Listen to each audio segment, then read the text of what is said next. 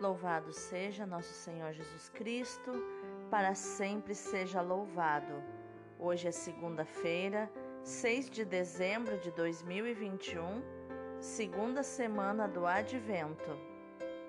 E hoje o céu está em festa, porque é dia de São Nicolau, um santo muito amado pelos cristãos e alvo de inúmeras lendas. Ele foi filho de uma família rica e nasceu no ano de 275 em Pátara, na Ásia Menor. Sua família tinha uma intensa vida de oração. Sua fama começou quando ele recebeu uma grande fortuna de herança que compartilhou com os necessitados.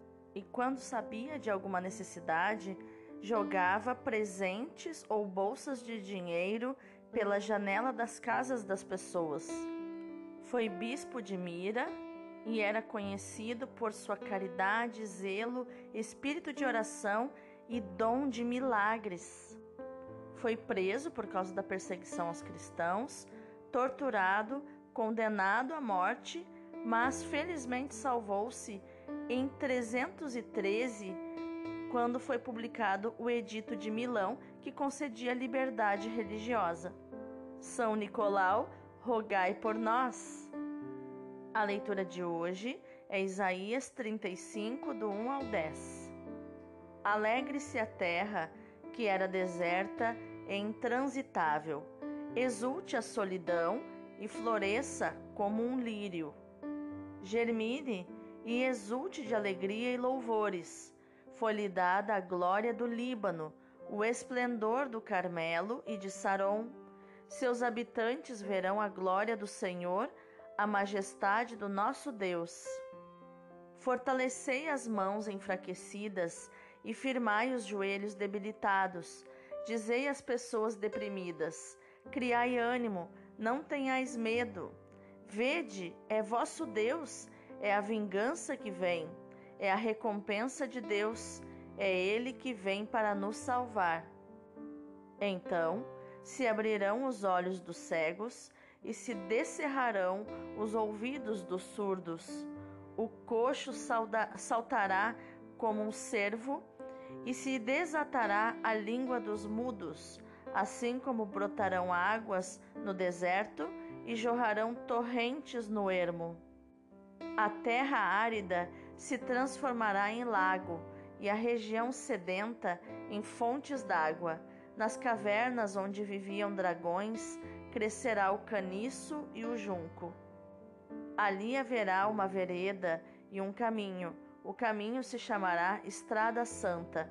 Por ela não passará o impuro, mas será uma estrada reta em que até os débeis não se perderão.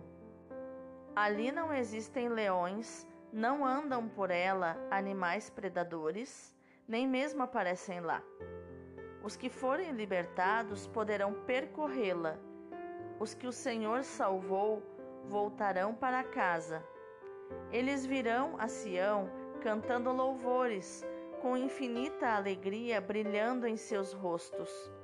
Cheios de gozo e contentamento, não mais conhecerão a dor e o pranto.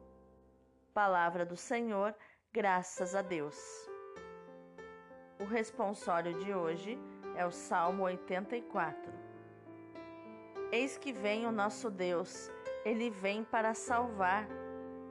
Quero ouvir o que o Senhor irá falar, é a paz que ele vai anunciar, a paz para o seu povo e seus amigos para os que voltam ao Senhor seu coração. Está perto a salvação dos que o temem, e a glória habitará em nossa terra. A verdade e o amor se encontrarão, a justiça e a paz se abraçarão. Da terra brotará a fidelidade, e a justiça olhará dos altos céus. O Senhor nos dará tudo o que é bom, e a nossa terra nos dará suas colheitas. A justiça andará na sua frente e a salvação há de seguir os passos seus. Eis que vem o nosso Deus, ele vem para salvar. O evangelho de hoje é Lucas capítulo 5, versículos do 17 ao 26. Um dia Jesus estava ensinando. À sua volta estavam sentados fariseus e doutores da lei, vindos de todas as aldeias da Galiléia, da Judéia e de Jerusalém. E a virtude do Senhor o levava a curar. Uns homens traziam um paralítico num leito e procuravam fazê-lo entrar para apresentá-lo. Mas não achando por onde introduzi-lo devido à multidão, subiram ao telhado e por entre as telhas o desceram com o leito no meio da assembleia diante de Jesus. Vendo-lhes a fé, ele disse: Homem, teus pecados estão perdoados. Os escribas e fariseus começaram a murmurar, dizendo: Quem é este que assim blasfema? Conhecendo-lhes os pensamentos, Jesus respondeu, dizendo: Por que murmurais em vossos corações? O que é mais fácil dizer: Teus pecados estão perdoados? Ou dizer: Levanta-te e anda? Pois para que saibais que o Filho do Homem tem na terra poder de perdoar pecados, disse ao paralítico: Eu te digo, levanta-te, pega o leito e vai para casa. Imediatamente diante deles, ele se levantou, tomou o leito e foi para casa, louvando a Deus. Todos ficaram fora de si, glorificavam a Deus e, cheios de temor, diziam: Hoje vimos coisas maravilhosas. Palavra da salvação, glória a vós, Senhor. Então, quais os ensinamentos de inteligência emocional, atitude e comportamento podemos encontrar nos textos de hoje? Na leitura de hoje, Isaías nos oferece um verdadeiro hino à alegria pela renovação do cosmos e, sobretudo, do próprio homem. Essa renovação é obra de Deus, Criador e Salvador. Não estamos diante de uma simples celebração motivada pelo regresso da Babilônia, mas diante de uma proclamação de fé que reconhece na intervenção de Deus a realização dos mais profundos anseios do coração humano. A alegria contrasta com a aridez do deserto. É o contraste entre uma alegria que vem de Deus, que atravessa e vivifica toda a existência, e o sofrimento e a aflição que pesaram sobre o povo durante o exílio. O júbilo, o contentamento, se fundamenta na intervenção do Senhor, que deu uma volta à história e que agora guia o seu povo por um caminho seguro. Por isso, até o coxo pode percorrê-lo aos saltos e o mudo pode gritar de alegria. A beleza poética do texto, à luz do Novo Testamento, torna-se profunda teologia. Deus se fez nosso próximo e carregou sobre si as nossas misérias, dando uma volta na história do homem morrendo por nós, restituindo-nos a vida e a alegria. Jesus surpreendeu os que o rodeavam quando, em vez de curar logo o doente que lhe foi trazido de modo parecido com um rocambole, lhe dirigiu as palavras de perdão: Homem, os teus pecados estão perdoados, nos diz o versículo 20 mas o próprio texto sugere a razão por que Jesus agiu desse modo, vendo a fé daqueles homens. É a fé dos amigos do paralítico, a fé daqueles homens que carregavam a marca do seu amigo. Essa fé que permite a Jesus falar como fala. Só quem tem fé é capaz de compreender que o maior problema do ser humano é o pecado, raiz de todos os males que o afligem. O milagre que Jesus realiza é também uma tentativa de fazer compreender isso mesmo aos doutores da lei e aos fariseus. Jesus lhes parece um blasfemo, porque arroga para si um poder que só a Deus pertence. Mas pensar assim no nosso íntimo e desafiar Jesus nos impede de ver o verdadeiro mal que aflige aquele, aquele homem paralítico e que Deus não é ciumento do seu poder de perdoar. Com a chegada do reino ao mundo, Deus quer instaurar uma prática profunda e universal de perdão.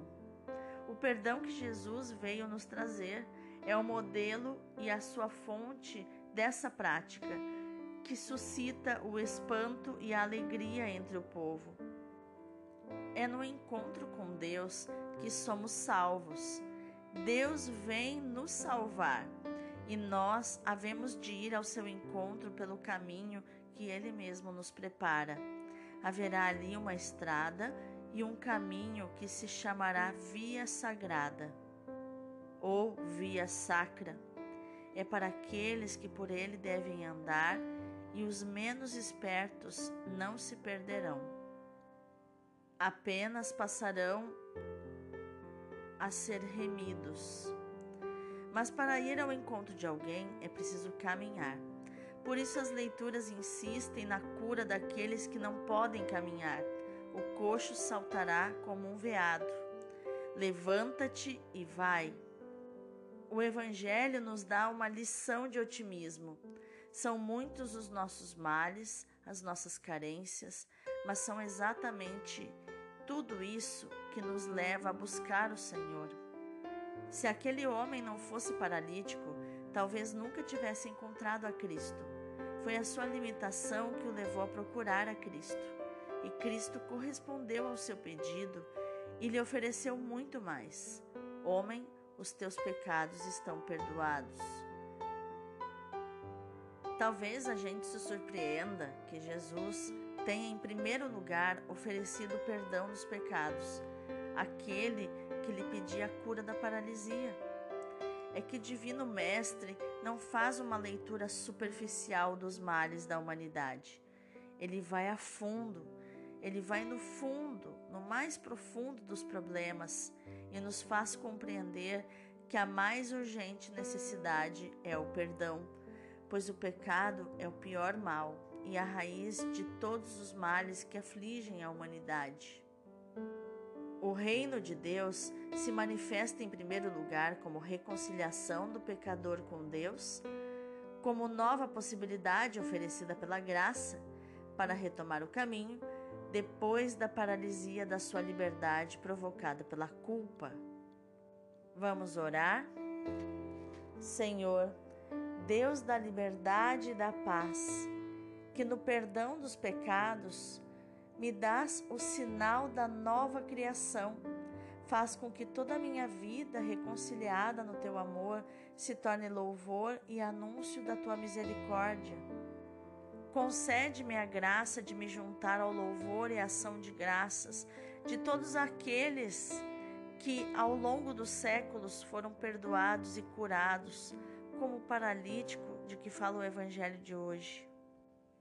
Uma vez perdoado e curado, concede-me usar de compaixão e solidariedade com todos os meus irmãos pecadores, para conduzi-los a Ti redentor da humanidade.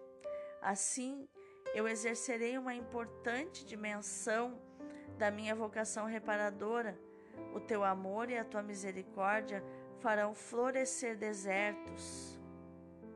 Regiões áridas serão irrigadas e tornadas fecundas, para a glória e alegria do teu coração de Pai.